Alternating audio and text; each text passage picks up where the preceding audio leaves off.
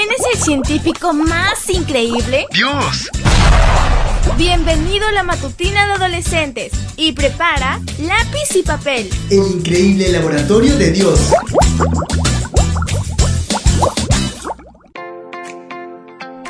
Muy buenos días y feliz sábado para todos. Vamos a descubrir cuál es el título de la matutina para hoy. Aprendiendo de los ratones.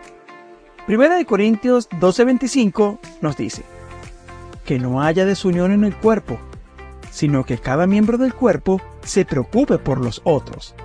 Te hago una pregunta. ¿Sabes qué es la empatía?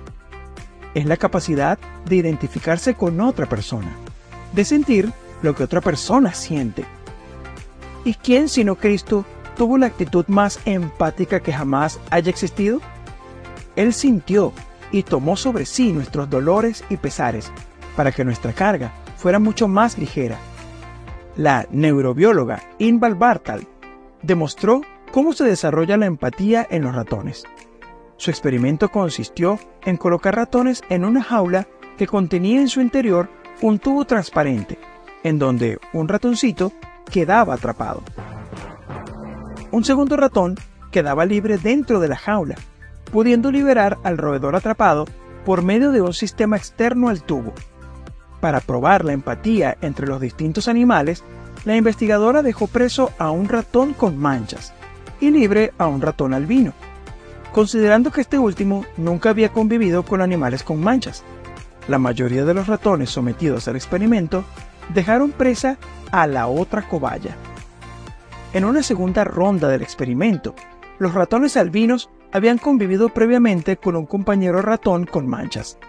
En este caso, cuando el roedor manchado quedó nuevamente aprisionado, la cobaya albina no tardó en abrir el tubo para liberarlo.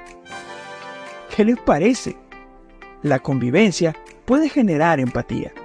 ¿Existen personas con las que te cuesta relacionarte porque son diferentes a ti?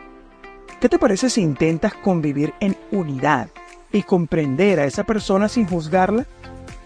Dios desea que tengamos empatía y que cuidemos los unos de los otros. Es probable que muchos no hayan sido empáticos contigo.